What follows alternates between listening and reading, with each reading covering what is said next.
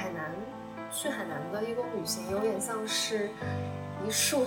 终于打在我身上的光，就这种感觉很像是你在一个舞台上，然后那个舞台光一直追着你身边的人打，然后你坐在旁边很寂寞的一直等，然后你等啊等，等于说什么时候这个光会到我身上呢？然后这个舞台的角落就有点。有点有点冷，有点阴暗，然后你等了很久很久，说太累了，我要去喝一口水。可是你刚走到那个舞台旁边，想要拿起一口水的时候，那个光突然间就照到了你的身上，然后你就像神赐的一样，突然间就得到了这个礼物。真正能够最终为你搭起生命架构的，不是家庭，不是职业，也不是别人对你的议论和看法，而是这个自然界中为数不多的几个瞬间。它们升起于时空的悬浮之中，甚至比我们心底的爱情还要恬静。开到前面，开到那个完全没有人的乡村小路上的时候，那个男生就突然叫我，然后说怎么了？然后他说：“你看萤火虫。”然后我一抬头，我就发现，天呐，真的是一只萤火虫，就是在完全看不到的情况下，整个世界就只有那一点光亮，然后它绿绿的发着那种悠悠的光，然后一会儿飞到这儿，然后一会儿又飞到那，然后慢慢的在天空上画那种小圈圈，就那种感觉。是狗毛，细心的听众可能发现了，我自三月底开始就一整个大消失，消失了整整两个月。在这两个月的过程中，我几乎成了朋友圈里唯一一个从上海静默风控中脱险逃出来的人。从上海逃出来之后，我在海南做了一个月的义工，并且。在那里度过了我人生中非常非常重要的一段时光。海南义工旅行带给我了，可以说是近年来让我觉得对我人生意义最为重大的一个改变。那么，如果你感兴趣的话，这一期我们将会聊聊什么是义工旅行，怎么样找到义工旅行，以及我对于我所在的。万宁市义工制度的反思结束啦。呃，好的，好官方啊，但是不重要，挺好的。还是怎么样？感觉呃，确实很久没有录，已经有一些生疏了呢。嗯。嗯，哎呀，是呢，就是呃，怎么说呢？我觉得我的义工生活总体来说真的非常非常的。美好，我觉得你刚刚就是说提到美好嘛，其实我觉得就是它是。我我现在都会觉得我错失那段时间是很遗憾的，因为那几乎是我们整个大学时代。就是我前两天在想，为什么我大学的时候没有出去旅行呢？哦，我突然一想，哦，因为疫情啊，我不能离沪。哦，因为疫情啊，然后就是你会有一些心理上面的负担，就会有那种害怕被封封控或封禁，而且你还要上课这样一个。就是你去的那一段时间，四月到五月是一个。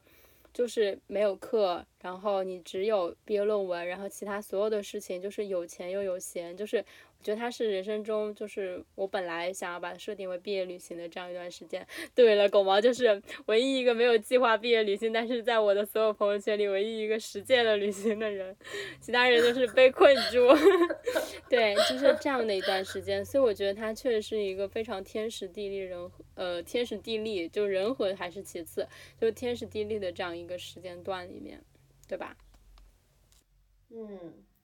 而且其实还运气还挺好的，我去海南的时候刚好是海南没有那么热，因为现在海南的温度已经大概是每天最高温有三十五度左右了。我当时去的时候恰好没有那么热，而且也因为疫情的各种原因嘛，嗯，人也不是特别多的那个时候。其实我在海南能够感受到的那一种快乐。如果现在让我回想的话，其实主要就是分几个大方面。第一个就是我觉得在海南，我和自然终于有了第一次非常嗯确切的联系。就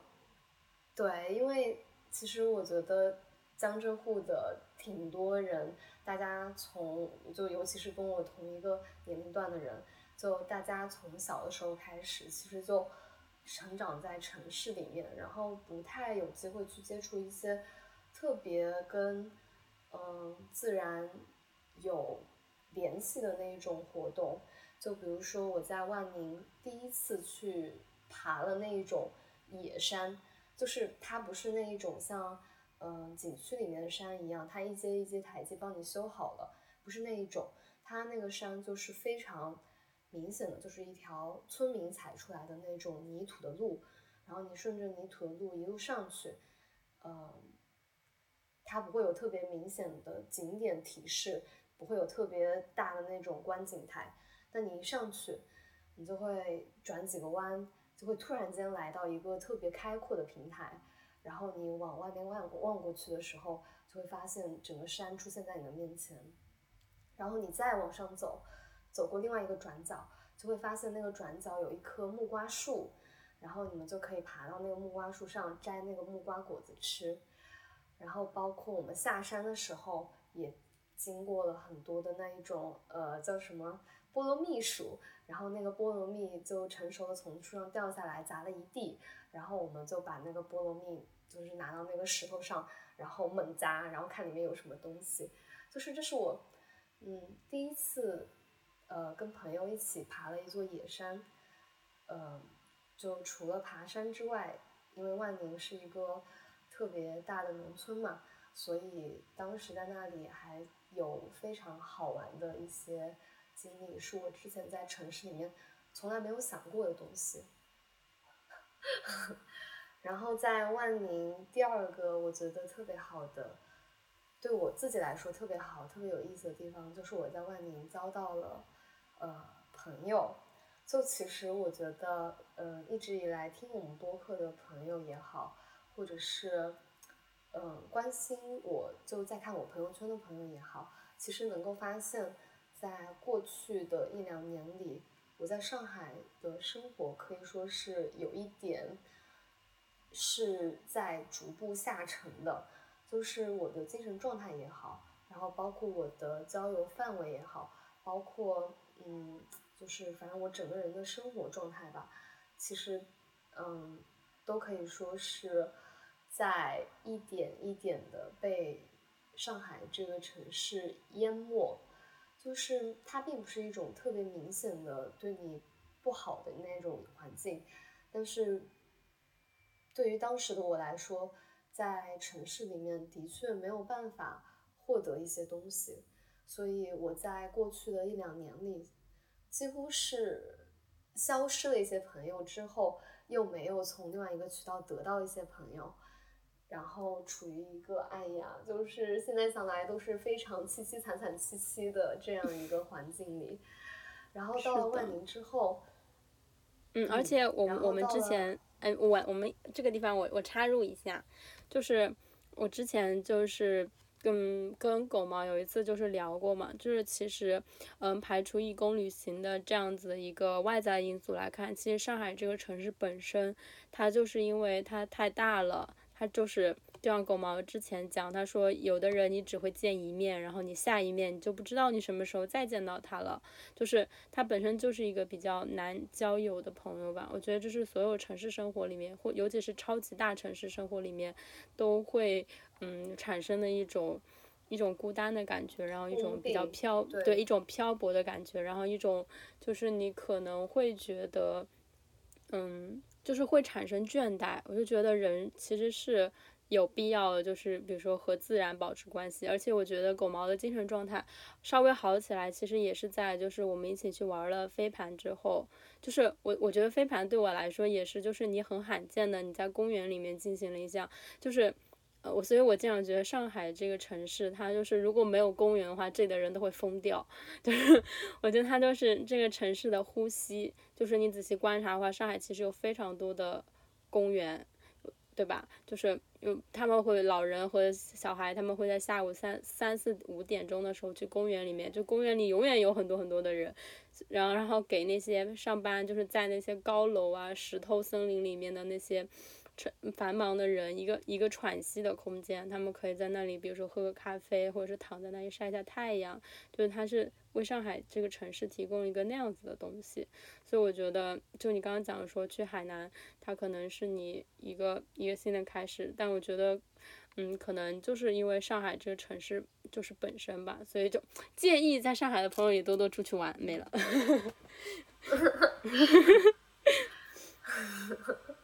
结果最后变成旅游宣传大使。嗯，就是我觉得真的很必要，就包括我封封在一个很小的房子里面，就是我曾经以为我只要有一个，就是你知道吗？多少平的一个房子独居，然后我就可以生活的非常的快乐。但是我发现其实人是不能完全那样快乐的。就比如说你不能只是在这个城市里工作和赚钱，你需要有朋友，然后你需要有，哎呦。你需要有一些活动，然后你需要有生活，然后你需要去旅行，然后我觉得可能也是疫情给大家带来的一个很很大的一个桎梏，就是我们没有办法像之前那样很容易的出去旅行嘛，就包括。呃，现在的大学生，就是我有一次在听看一个小红书的帖子，然后就是有，嗯，那个贴主他就说，他在洗衣房里面听到两个学妹在聊天，然后那个学其中一个学妹跟另外一个学妹说，我听说以前外事就是没有课的时候是可以到其他城市去玩的，然后他说是吗？我以为大学和高中是一样的。我当时听到就是刷到这篇帖子的时候，我真的就是觉得非常的伤心，就是。他们的生活，包括你在大学这样一段很珍贵的时间里面，都没有那种机会可以去探索外面的东西，所以我就还是挺庆幸，就是狗毛就是离开了上海，所以我也经常跟他讲说，我说就是觉得人其实是有命和运的，就是他真的就是有这样一个机缘在这里，对吧？对，其实我想这个事情也是，就怎么说呢？因为。在我去海南，就是四月份去的嘛。那其实我在今年的二月份就在海南过年了。那为什么一个还没有毕业、自己没有收入的女孩会选择在海南过年呢？其实也会有我的一些，嗯，就是其他的因素吧，就是不太开心的因素嘛。所以其实到。我去海南前的那段时间，我觉得我的嗯精神状态已经到了一个比较不好的境地，包括，呃，它它当然体现在很多的层面，但这个事情不重要嘛。所以我觉得我当时选择去海南，并没有像是大家一样对旅游抱有很多的期望，就是说，哎呀，我想这个地方特别好玩，这个景色特别美，我特别想去。或者我特别想学冲浪，我就想去海南玩。其实没有，当时我的想法就是，我只是想找一个地方静一静，找一个地方待着。然后包括二月我去海南过年的时候，遇到一个男生，当然这个男生就是他其实是一个非常烂的男生，但我当时的精神状况也没有办法自己从那个漩涡里面走出来，所以我去海南还有一个原因就是去找他。甚至说是最大一个原因，就是去找他。对，所以，嗯，在那样一种不太好的，就是所有人看了之后都觉得说你这段时间真的太不好了的情况下，海南去海南的义工旅行，有点像是一束终于打在我身上的光，就这种感觉很像是你在一个舞台上。然后那个舞台光一直追着你身边的人打，然后你坐在旁边很寂寞的一直等，然后你等啊等，等说什么时候这个光会到我身上呢？然后这个舞台的角落就有点，有点有点冷，有点阴暗，然后你等了很久很久，说太累了，我要去喝一口水。可是你刚走到那个舞台旁边，想要拿起口水的时候，那个光突然间就照到了你的身上。然后你就像神赐的一样，突然间就得到了这个礼物。所以我当时，嗯，并没有抱很大的期望去海南，但是，也许可能很多旅行都是这样，你没有抱很大期望去参加这个旅行的时候，反而能够从这个旅行中收获比你可能想象得到的还要更多的东西。哎，继续讲哈，继续讲我，我继续讲我在，继续讲我在海南，呃，我觉得海南义工旅行给我的第二个点就是朋友嘛，对吧？就是大家聊出去聊了这么多，其实说说白了还是朋友，在跟朋友的交往过程中，嗯，我就发现我慢慢的重新在习得爱人和被人爱的能力。这个东西真的太奇妙了，嗯，我们后面会讲的。对这一点，我就是还是挺有发言权的。就是就是可能听众朋友们就是有所不知吧，但是我觉得确实是，嗯，狗毛这一次去海南的旅行，其实也可以说险些的拯救了我们的友谊。就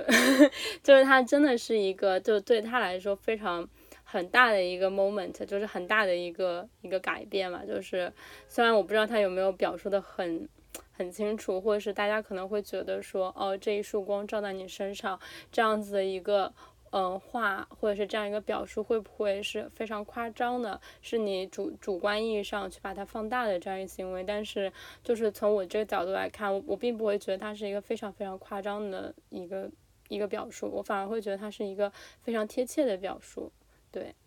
嗯，然后反正我们第二部分会讲的，对，然后嗯，继续讲吧。就是我觉得第三点就是海南带给我的义工旅，就是这个义工旅行带给我的，其实就是我谈了半场恋爱，对，半场。为什么是半场？且听下回分解。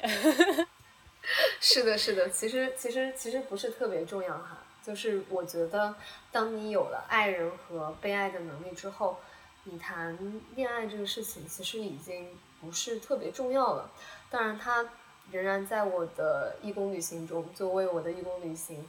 画了一些不一样的色彩吧。所以，其实当我嗯回过头去回顾我的整个义工旅行的时候，我就发现我的旅行中竟然充斥着这么多完全不一样的情感色彩。就是被爱，被大家包容，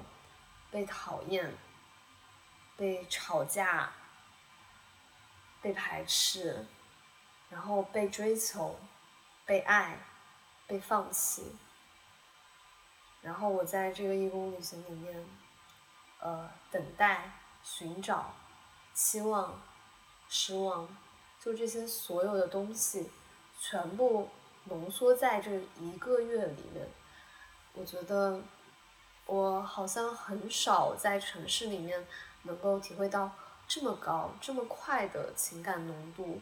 就包括我现在仍然看我在海南写的一些日记，我就会觉得说：天呐，这个东西写的也写的也太好了吧！不知道大家。就是也太有才华了吧，真的。我觉得如果大家想听的话，我还可以给大家念一念。你可以，你可以。嗯，我觉得就是他刚才的那个表述，就是他其实有在朋友圈里这样子写过嘛。就是我觉得一个可能是海南确实给了你一个空间，就和时间。我觉得在城市里生活，就是有时候你觉得你的。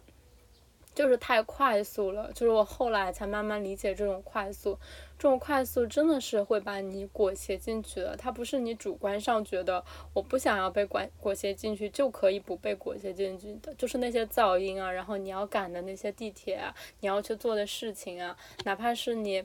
呃，那些外卖就是你生活里填充了很多很多其他的东西，但是你可能在海南的时候，就是我在看那些你发的朋友圈的时候，会觉得就是是非常有生命力的，就是非常饱满。就我不知道大家有没有就是呃，在 B 站就是关注一个 UP 主，就我之前很喜欢的一个 UP 主，就是叫幺八五嘛。然后他后来就是他是在他高考了三次都失败了，然后因为他想考电影学院，然后他复读了两年，然后都失败的情况下，他就觉得他自己人生意义坍塌了，他就去西藏待呃做义工，然后也是义工旅行，他在。他带带了一千多块钱就去了西藏，他在西藏他就想证明他可以在那里活下去。后来他也是在那里义工旅行。就有的时候你看他后来的视频里面都没有像那个时候那么有情感的浓度，就是有时候你情感浓度到就是他就会说我想活着，我爱生命，就是他已经超脱了你的生活这个层面的东西，他会让人直接的感受到生命。然后我觉得狗毛那那个时候的朋友圈。就也会给我那种感觉，就是就是你会觉得他就是有点像生生命或者是灵魂，他在这个层次的意义上面在起舞，他在他在像海绵一样吸收，然后他在真正的去经历这些东西，而不是他之前在城市里生活的时候。其实我现在也搞不明，嗯，搞不明白他为什么如此的停滞，就是我经常搞不明白我周围的人为什么如此的停滞，就是我会觉得。就是一个很好的可以打开自己的一个机会吧，但是我们不能保证说每一个人的义工旅行都是可以感受到这么多的东西，他只是说。就是一一定程度上的一个机缘吧，还有一定程度上和你个人状态，就好像你去一个城市旅行，呃，我这两天不是因为我过两天要去西安嘛，然后我就在小红书书上面搜那个行程，就很多人说什么啊避雷啊暴雷啊什么什么的，然后但下面就会有人说，其实你去一个城市，或者是你对旅行的一个感受，其实完全是会被一些随机因素所决定的，比如说天气，对吧？比如说。你碰到的人，就可能你就是被人骗了，就是，或者是你可能就是没有在那那个时候有非常好的感受。但是我觉得一定也会有另外一些东西是和你自身境遇相关的。然后他那个地方。就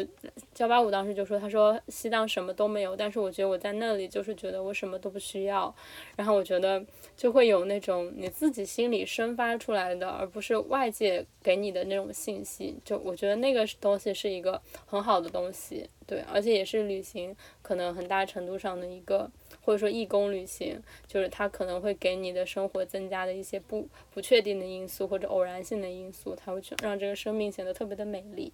嗯。突然上一段价值。嗯，其实其实我觉得我跟幺八五他讲的那个东西有非常强烈的共通性，就是我觉得包括状态也特别像。呃，我特别明显的感觉到我在城市里生活的时候，感觉自己像是一只气球，然后我身边的朋友就像是那个拽着我的线的人，如果他们用力拽一拽。我好像就从这个气球就开始往下走，那我就离的地地面就是贴的更加近一点。但当我的朋友们也准备松手的时候，其实我那个时候是非常的无措的，而且我特别明显的感觉到，如果当我身边所有的朋友都松手了，那我就会飘走。嗯，飘去哪儿呢？其实我不知道，很可能就飘到外太空，然后就。轰的一下，炸了吧？我不知道，但是会。我来到，嗯，你说没有？就是我我我会觉得，就是我觉得是就是这样子的，就是我有时候经常觉得，就是需要牵住你，就是有的时候。呃，就是因为他去年在备考法考嘛，他在法考那段时间，就是那个结束之后，其实我是期待就是再继续跟他一起去探索这个城市的。但是呢，当你看到他的时候，你会发现他的那种封闭性，就是我我觉得可能很多考研的人会有同样的感受吧，就是你可能很难一下从一个状态里出来，所以你就会在一定程度上的一个封闭里面，然后你就会。甚至你没有发现自己在这个封闭里面，但是旁边的人就会觉得你可能在一个封闭里，你可能需要往前走一走，或者是你需要把这个壳给打开，就是会有那样子一个一个停滞的状态吧。嗯，嗯，哎，反正就是这种感受吧，就是你真的觉得自己是一个气球，然后但是呃，其实包括幺八五，我看他的视频，看他的那个。呃，稿子也觉得说他在艺考的过程中真的就像是一个气球一样，而且他非常的，我觉得就是他知道自己要去哪，他想去电影学院嘛，但他其实不知道自己要去哪，就像我一样，就是那种感受。然后，呃，当我到海南的时候，其实我的感觉第一个反应就是，你知道你在那种城市的惯性的时候，像我，我觉得我当时其实并没有特别主动的就说，哇，然后我就爱你，或者是你就爱上我。然后我们之间就是有这样一个情感的联系，跟当时的朋友嘛，其实并不是。我觉得我到万宁第一件事情是那个自然，就是它所有的农村的那种景观也好，他们就像是，呃，怎么说？就在城市里，你看到一些高楼大厦，然后你是一个气球，如果你想要往上飘的话，这些高楼不会拦，你就伸出一只手，然后拦住你。但是在农村里面的时候。你就会抬头看到那些长长的，呃，然后随风飘舞的椰子树，看到那个阳光洒在沙滩上，洒在那个路边你不知名的那种芭蕉上，然后你就会觉得说你是一个气球，但是在这里，这些树，这些自然的东西，它们伸出来那种茂密的树枝，然后把你拦到了一个至少是不会飘走的这样一个情况下。然后你这个时候在四处看，就会惊讶的发现，就身边确实有一些人，然后这些人你可以跟他们有联系，然后你伸出你的手，然后你就被他们握住了，就是有这样一种感觉，就这个感觉是城市里面绝对没有办法带给你的那种感觉。然后我现在回看我的嗯日记。因为我当时在海南晒了非常非常非常多的太阳，所以就会有，嗯，这么一段，然后我给大家念一下吧，行吗？行，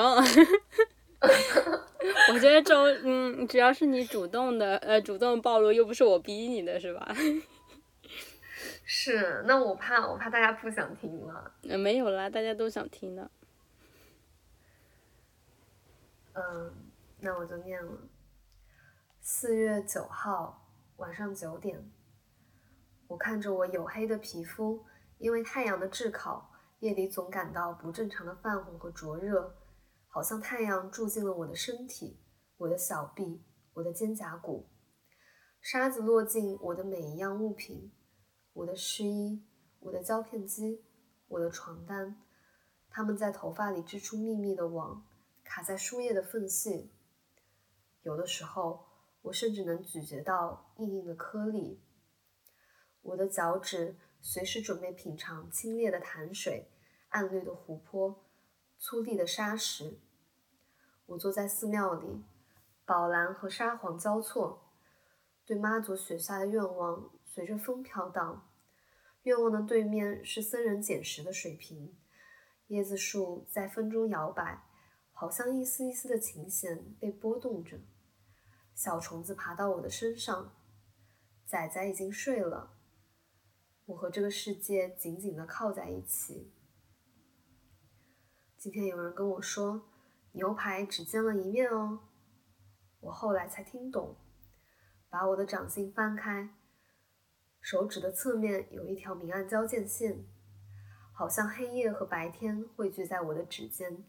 太阳只住在我的身体一侧。海真的有点可怕，除开暗流、巨浪和昼夜不息的拍打，海洋本身就是一种溃烂。我在沙滩上小小的擦伤，刚开始的不以为意，直到后来我发现我的伤口不断的化脓，多次化脓，黄色的脓一次一次的泡发，我需要刮掉它们，将脓里的海水挤出。我扭过头一看。才发现我的背蜕皮了，皮脱落的地方边缘泛白，像一朵朵雪花绽放。在海南这个中国最热的地方，我的身上开满了雪花。哎呀，反正就是类似这些东西吧，你就听到了之后就觉得是，哎呀，怎么会这么有才华呀？这个人就是这种感觉。啊，但是中国最热的地方不是在海南，是在那个那个火焰山。是新疆吗？对，应该是火焰山吧。但不重要，你就可以这么写，因为它就是你你去过的最热的地方。我也没有具体比较过，但我没有记错的话，应该是在火焰山吧。好看一下。哎呀，好。Just kidding，好吧。我觉得就是写的很好吧。嗯。我而且我就是想起来，就是因为我之前不是本来想聊一期嘛，就是我其实寒假的时候在家里的时候一直在看旅行文学嘛，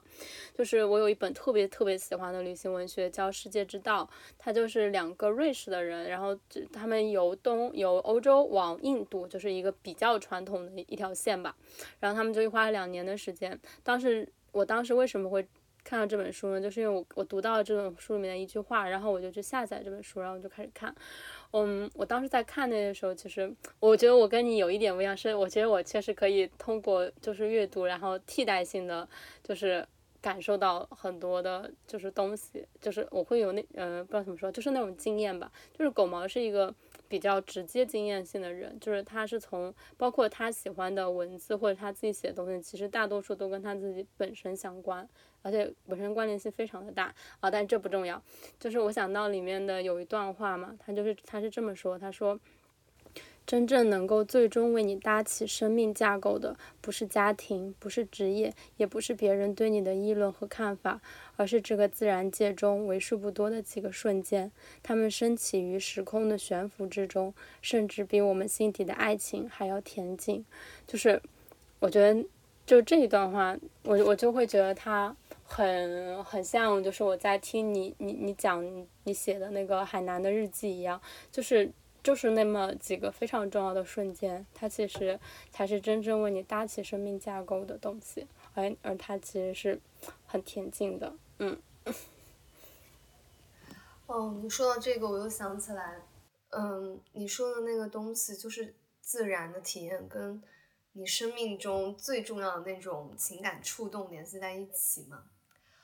嗯，我谈这半场恋爱的时候，我就特别能够明显感觉到的特质。哎，其实我发现，真的就是出去旅行的人，到后来大家能够感受到的东西，怎么都那么像呢？就包括我跟幺八五也好，跟这个东西也好，就就真的就是大家到旅行到最后，感觉到东西都特别像，就包括。我我在旅行到最后的时候，其实也是感觉说，我我的人生生不带来，死不带去，我不需要这么多物质的东西。就我在旅行的这两个月中，我唯一买的两个快递都是数据线，因为我没电了，我不能没电生活。但是其他所有的，包括衣服也好，吃的东西也好，什么化妆品这些东西也好，就你到最后你就发现真的不需要，而且到最后我就觉得说。如果我下一次旅行，我一定会买冲锋衣，然后防水的鞋子，就买一定要带这两个东西。然后我不会带伞，就是因为你在旅行中，你第一个想的就是如何精简你的行李，第二个就是，就是你在城市里面在乎的一切是不是被雨打湿了，衣服什么时候干，这些东西在旅行中就会变成特别特别特别小的一个事情，你根本就不在乎。哎呀。为什么说到这里啊？继续继续说回去吧。而且，而且我有时候也会觉得说，就是，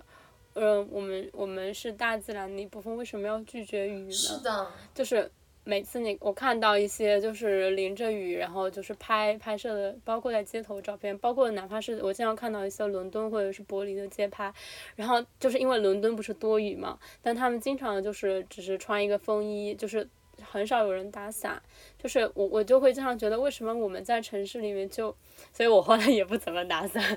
就是除除非是我明天不想洗头的情况下，就是我会觉得我们本来就是自然的一个部分，我们为什么要去拒绝雨呢？为什么要去拒绝阳光呢？对吧？对，就像我在那个海南的时候，我之前是带了一个，我我带了什么鞋？各位听众们，你们评评理，我带了一双马丁靴，带了一双。呃，帆布鞋，然后还带了一双什么？带了一双拖鞋，哇，皮质的拖鞋，就不能碰水的那一种。我到海南第一天，第一件事情，我什么都没买，我买了一双，就是家里穿的，你穿去洗澡的那种粉色大拖鞋，因为那边没得卖其他拖鞋，我就只能买一双那个拖鞋。然后我穿这个拖鞋，从第一天开始穿到我离开的最后一天，我把这个拖鞋穿烂了。就这这个拖鞋，它本来大概有一个手掌宽的那种横条嘛，就你可以穿着它。然后我穿到最后，这个横条大概细的就跟头发丝一样，就差一点点，它就整个开裂了。然后就在穿这个拖鞋的时候，你你其实就特别明显感觉到，因为你穿着拖鞋去沙滩，然后你的脚湿了之后踩那个沙子上，那个沙子会完全粘在你的脚上，然后。你就只能穿拖鞋，然后包括因为你可能穿着泳衣，然后你随时随地都准备跳到那个潭水里面去游泳或者是跳水之类的，所以你几乎不可能穿其他任何的鞋子。然后包括我最后几天在万宁的时候，除了泳衣，我身上没有穿任何的衣服，就是因为，嗯，等你到这个环境之后，我就发现。人类身上的任何一个东西都好像是矫饰一样，就如果不是，嗯，就出于一些，呃，法律上的规定的话，就其实真的完全可以不用穿衣服。我就是觉得真的不用，就像一些欧洲的裸体沙滩，对，就是因为真的没有必要啊，你知道吗？你从那个海里上来之后，你的身上就会带很多很多那种你完全不知道为什么会出现的沙子。那如果你不穿衣服的话，你走在那个街上，然后一会儿就干了，然后你把那个沙子拍拍掉得了，就就是一些比较原始的生活习惯。但是，而且还有另外一个问题，就是你去晒太阳的时候，你如果穿着那种内衣去晒，你就会晒出非常明显那种比基尼印啊，那个印子就是也说不上不好看吧，但也肯定谈不上好看。我当时去晒太阳的时候，我每天都在想，如果这个是裸体沙滩，老娘就是完全可以啊，把皮肤晒得均匀又好看耶。但是，就可能还是有有那个顾忌在吧。但但我觉得跟城市里也有非常大的差距，就是可能我当时就穿一个运动内衣，然后下面穿一个那种黑色长裤，可能我就今天准备去玩飞盘。然后我们就会到那个日月湾有一个呃特别好的草坪嘛，然后那个草坪是在那种小区里面的，然后我们就到那个草坪上玩儿，玩了之后可能玩累了，然后大家都说，哎，那我们来晒一下太阳吧。这个时候我就会把我身上的衣服脱掉，就是只穿那种特别特别。呃，怎么说，就是特别明显，一眼就是明眼人一眼就能看出来是内衣内裤的那一种，然后就把除了内衣内裤之外所有衣服都脱掉，然后开始在草坪上晒太阳。我觉得之前在城市里的时候，我很难想象我在中山公园兴致起来之后，当着大家的面，然后发疯一样把自己身上所有衣服都脱光，剩下内衣内裤，然后就坐在那个草地上开始晒太阳。就你真的很难想象这个事情，但是在海南，因为大家都穿的比较少嘛，你会觉得这个事情好像就也也可以理解啊。其实好像也没有什么没有理解吧。我朋友当时看我把衣服脱了，就一个大震惊。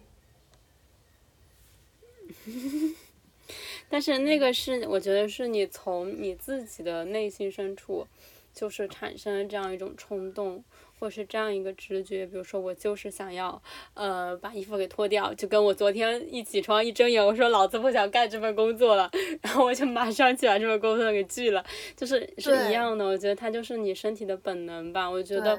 嗯，比如说我们在自然里面，其实我其实我一直都有这个方 方面的思考，好好笑。说到这里，就是我一直都觉得我们在城市里其实还是一个以理性居多的这样一种生存的状态。但是你到，就像你刚才讲说，为什么大家到自然界里面之后，反而会就是得到的东西都差不多？那我觉得它可能就是跟生命的本真有关系，跟生命的本能和它就本身那种很朴素的纯真的那种状态是有关系的。所以到大家到最后就是一个大道至简，虽然我不知道我可能在乱用，但是就是会有那样的一种感觉。是，我也觉得，就真的你能够从自然界拿到的东西，就是太多而且太直接了。就所有面对过那个东西的人都没有办法再去掩饰那个东西，就包括我，我现在的感觉也是，就是我跟那个男生谈的那半场恋爱，其实很大一部分的原因，一定是因为那个东西跟自然有一个很强烈的连接，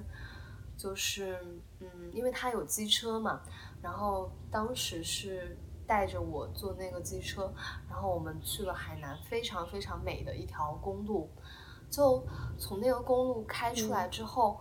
就是特别漂亮，就你能够看到旁边刚开始是那种非常丰茂的草地、草原的感觉，然后那个东西是那么绿。我的天呐，我就觉得我这辈子没有见过这么长得这么好、这么漂亮的草。然后在这个草地上有好多的那种小黄牛呀，然后黑山羊呀，然后还有很多白白的小鹅，然后它们很快乐在那里吃草，然后一起玩啊什么的。然后你再往前走，走到那条公路上。就会发现那条公路的两边是高高的那种松柏松柏一样的树，我不知道它到底是什么树，但它非常高，然后那个天气非常好，你往前面看过去，就这样一整条路上就只有我们和那辆机车，然后只有这些树和蓝天，然后再往前走就是海洋，然后包括晚上我们坐那个机车，他把我送回来的时候，我们就。把机车停在那个桥的旁边，就坐在那个桥的马路牙子上，就看那个天。然后，因为海南的天天气特别好的时候，它就会有很多很多星星。就我感觉我这辈子都没有见过那么多星星。然后，我们就凭借我们非常稀少的天文知识，就开始辨别说：“哎，这个星星是什么？这个星星是什么？”然后旁边一切你能看到的地方几乎都是黑夜，只有旁边，我记得当时桥边只有一盏非常小的路灯，就只照亮我们两个人。就那个路灯，你能感觉到它是一个，呃，像是一个玻璃罩一样，然后把你包裹在里面，你可以看清对方的脸，然后也可以看清天上的星星，就是非常。非常浪漫，然后包括呃回去的那条路上，我们要经过一条非常非常呃乡村的那个路，就是就是农村里面那种小路嘛。然后这个机车其实它可以开到非常快，但是当时那个男生呃他把机车开到了二十迈，然后再回去的时候，我们就慢悠悠的走在那个路上回去。结果，呃，因为这个地方非常小，然后有两个认识的女生也是义工，他们就开一个小电驴，开到了三十迈，然后就狠狠把我们超了。超了之后，他们就这样 扭头回来跟我们打招呼，然后就很快乐的就一路这样开走。然后我们就开开开开开到前面，开到那个完全没有人的乡村小路上的时候。那个男生就突然叫我，然后说怎么了？然后他说你看萤火虫，然后我一抬头我就发现，天呐，真的是一只萤火虫，就是在完全看不到的情况下，整个世界就只有那一点光亮，然后它绿绿的发着那种幽幽的光，然后一会儿飞到这儿，然后一会儿又飞到那，然后慢慢的在天空上画那种。小圈圈，就那种感觉。然后我就说：“哇，这是我人生第一次看见萤火虫。”然后那个男生他就他就他就特别高兴，嗯，因为因为因为，然后 然后。对对对，这个 你要原谅我，我要我要笑一下。我感觉这两分钟里面已经听到了，哇哦，这是我第一次看到这么绿，哇哦，就是 那个萤火虫好漂亮啊！然后我就在那大喊，就是我太激动了。但是我有时候在想，你也。我有时候在想，你真的就是也也太缺乏，就是除了是城市以外的生活经验了吧？我记得我小时候真的还看过星星，看到过萤火虫，哎，就是。我靠，还没还没讲完，我跟你 说这个故事。然后就是我在那里大吼大叫，因为我真的第一次看到萤火虫，我太激动了。然后这个时候旁边就有一个悠悠的声音说：“好巧啊，我也是。”你知道吗？就是。原来是那个太黑了，然后超了我们那两个女生，她们就坐在前面那个稻田里面，因为太黑了，我们根本就没发现她们。结果我在这里就是大吼大叫一些没有见识的情况，就是被他们狠狠捕捉到，然后他们就说 在旁边悠悠的插话说：“太巧了，我也是。”就觉得，哎呀，我靠，那一段时光就是觉得，嗯，包括这个男生。嗯，我觉得我第一次对他有那种感觉，其实也是因为他不是有有机车吗？然后我们在骑机车去玩的时候，他带我飙车，就速我们两个都没戴头盔嘛，然后他那个速度是大概是飙到了一百四十迈左右，而且他在那个转弯的时候一下子就提了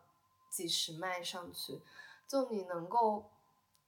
特别特别感知到那种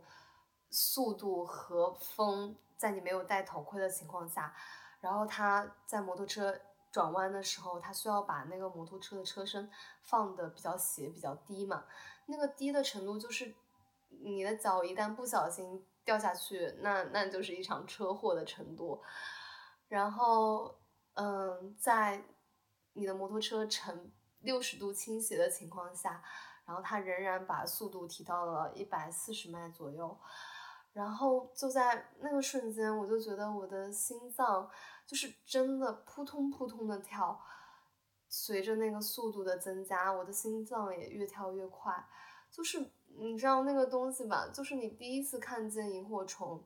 第一次看见那么多的星星，第一次看见会发光的浪，然后第一次飙车。然后第一次有男生带着我说，我们现在去追夕阳，然后我们就朝夕阳进发，就是这种感受。就是我之前嗯失恋的时候嘛，就一直跟我朋友讲说，我有很我就很难过什么的，然后我朋友一直都在问我说，哎，这个男生有什么值得你喜欢的？我看他也不是特别帅啊，什么什么什么的。然后直到我有一次突然之间跟他讲了我跟这个男生的一些经历之后，然后他过了一会儿才跟我说，他说我现在才知道为什么你会喜欢这个男生，就是当他带你去领略这些东西，然后你跟自然有了这么多我之前从来没有体验过的东西之后，你很难去拒绝这个东西。嗯，我觉得它